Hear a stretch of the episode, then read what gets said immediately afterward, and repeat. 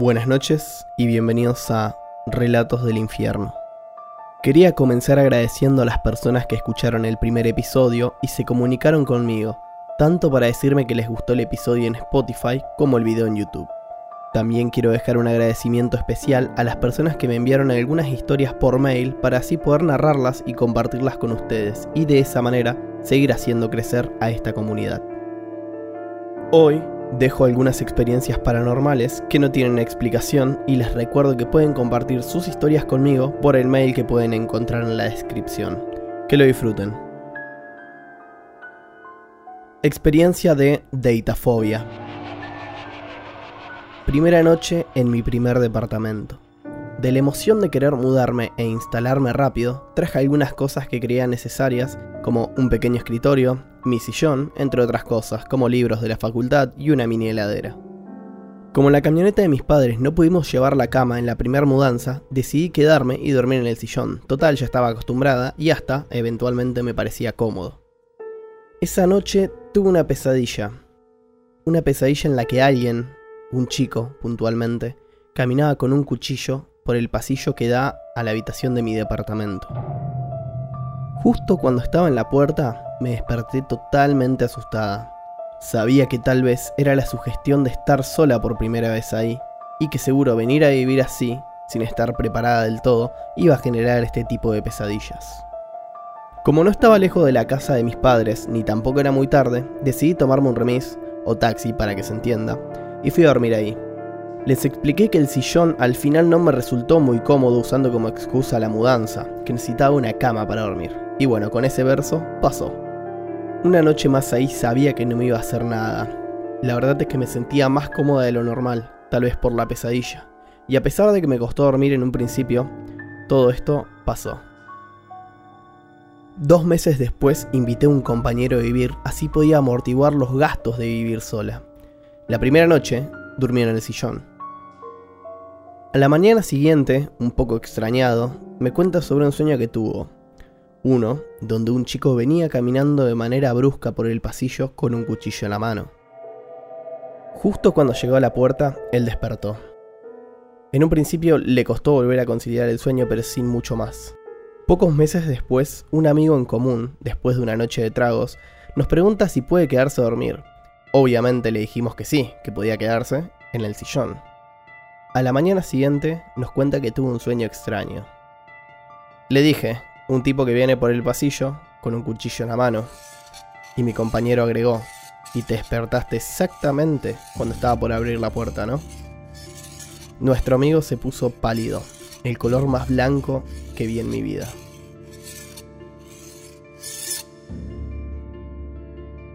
Experiencia de Delirio-3.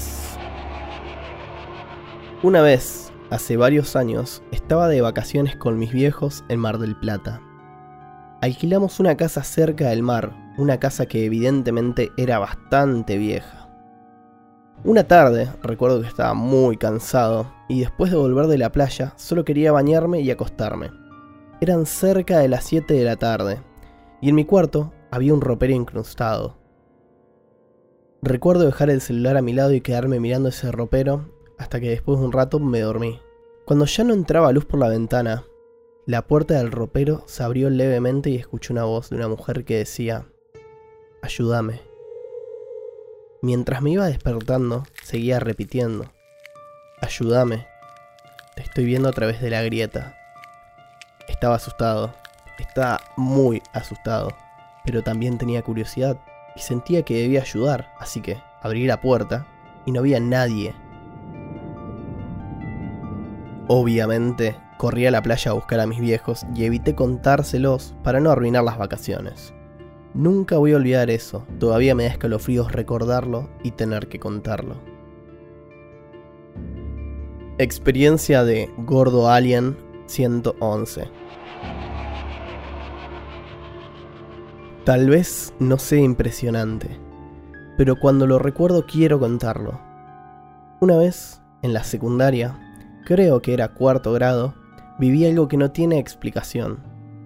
Era una especie de Halloween o un show de la escuela y teníamos que disfrazarnos para esa presentación. Estábamos en un aula que no era utilizada por la escuela, un aula bastante alejada dentro de todo. Y mientras nos disfrazábamos y hablábamos, entre todo el ruido, vi a una chica con un vestido blanco que era muy pálida. Primero no le presté mucha atención, estaba disfrazándome y hablando con un amigo, pero cuando vuelvo a mirar, seguía ahí, quieta en una esquina. Mientras todas mis compañeras y mis compañeros estaban muy excitados a los gritos y en movimiento. Cuando me detuve a observarla, me di cuenta que parecía paralizada y que en un abrir y cerrar de ojos desapareció.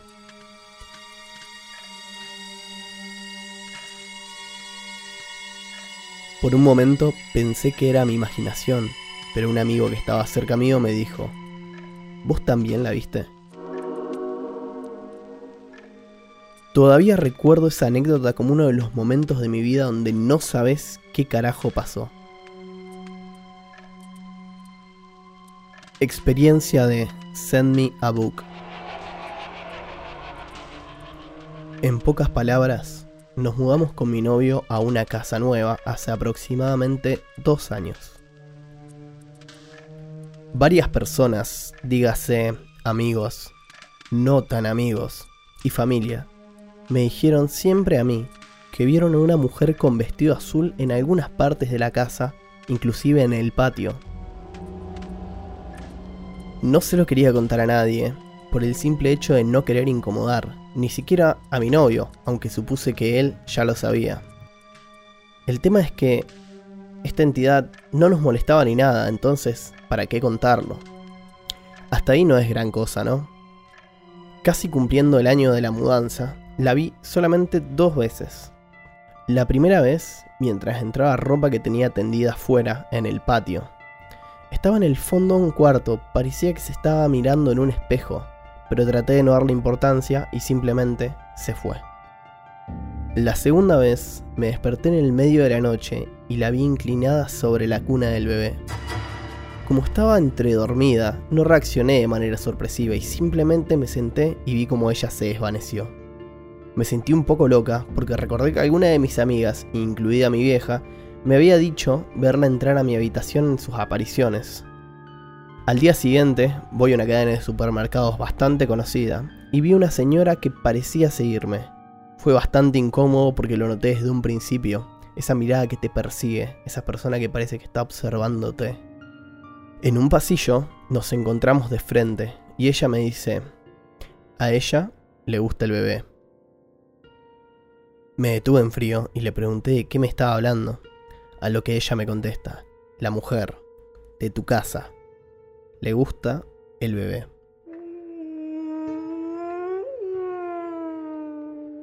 De bajo perfil, sinceramente casi me orino. Corrí a mi casa a contarle a mi novio lo que sucedió. Él estaba en la misma postura que yo. No quería contarme para no asustarme y conseguimos en hacer una limpia de la casa. No estuvimos viviendo ahí por cuatro días, pero cuando volvimos, y al pasar de los días, semanas y hoy puedo decir meses, notamos que esa entidad ya había desaparecido.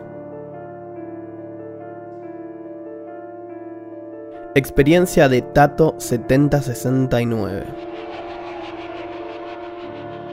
Trabajé un tiempo en un hotel embrujado como recepcionista. Había una habitación de monitoreo detrás de la recepción donde te podías sentar cuando era tarde y no había nadie en el vestíbulo.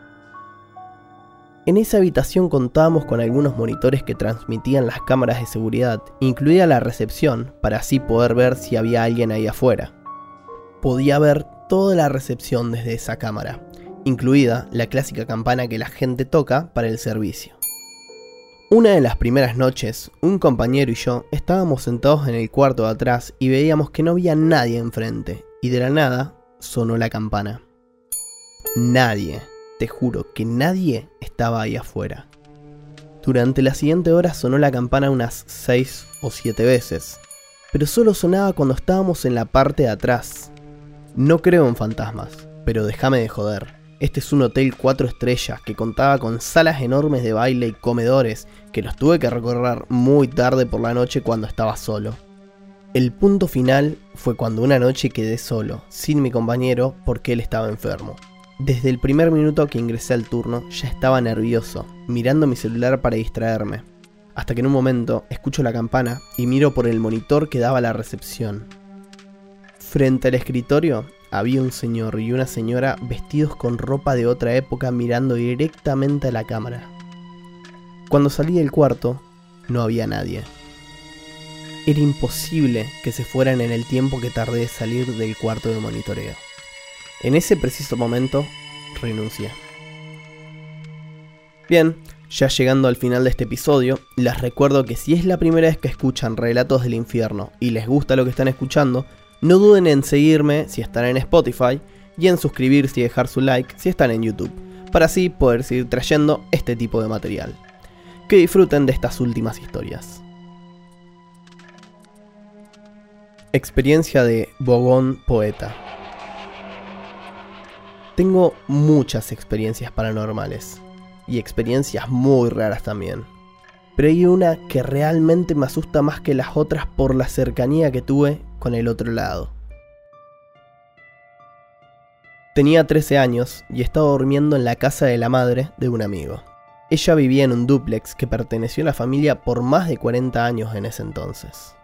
Ese fin de semana, mi amigo y su familia tuvieron la visita de varios primos y tíos, así que mientras jugábamos con ellos, pensé que uno de todos sus primos era bastante introvertido. Daba vueltas adentro de la casa mientras nosotros corríamos por el patio. Cada vez que entraba a la casa para buscar agua o algo, lo veía dando vuelta por las habitaciones. Era rubio y tenía una remera a rayas. Y no hablaba con ninguno de nosotros. En un momento lo saludé con la mano de distancia y mi amigo me preguntó, ¿a quién saludas? Le dije, a uno de tus primos, el más chico supongo. No me hizo mucho caso, haciendo alguna mueca con su cara, cosa de chicos, y siguió con lo suyo. Al otro día, fuimos al otro lado del dúplex, donde vivían sus abuelos, y vi una foto en la pared del chico rubio con remeras a rayas. Leí que tenía escrito, en memoria de Tuve un escalofríos y le pregunté a la abuela de mi amigo, ¿quién era ese chico? Ella me dijo, oh, él. Ese es mi tío. Fue atropellado en la puerta de esta casa cuando tenía 7 años, hace aproximadamente 40 años, creo que en el 81. ¿Por qué? La miré con los ojos muy abiertos y le dije que era exactamente el chico que había visto la tarde anterior. Ella muy tranquila casi sonriente diría, me contestó. Sí, a veces le gusta venir a saludar a la familia si nos reunimos. Todavía no puedo olvidarme de esas palabras. Experiencia de Juanex. Cuando era chico, tenía parálisis del sueño constantemente. Mis viejos me hicieron ver varias veces, pero nunca me daba resultado, ni los tratamientos psicológicos ni las pastillas. Siento que esto empezó a los 7 años. Simplemente no podía moverme. Simplemente sentía ruido, sentía que alguien hablaba y no había nadie. Pero, en un momento, pasó algo que cambió todo. Cada vez veía más seguido a un hombre alto y sombrío al lado de mi cama. Ese hombre, él, me hablaba y me contaba cosas que sucederían el día siguiente. Lo más increíble es que mientras lo vi, siempre tuvo razón. Inclusive cuando pasaban cosas horribles, como el día que mataron a mi perro o el día que murió mi abuelo. Una noche, ese hombre alto me dijo que él era el diablo, pero que no tenía que tenerle miedo. Después de esa noche, cada vez se volvía más distorsionado y horroroso. La última noche en mi vida que lo vi, me dijo que, si un día lo volví a ver, no iba a volver a despertar. Imagínate, yo con 11 años y después de verlo tantos años en mi habitación, estaba totalmente horrorizado. No volví a tener parálisis del sueño nunca más en mi vida, pero hoy, con 29 años, te puedo decir que desde ese momento no volví a dormir una noche entera en mi vida. Todavía vivo con miedo, pero al mismo tiempo siento que todavía estoy vivo.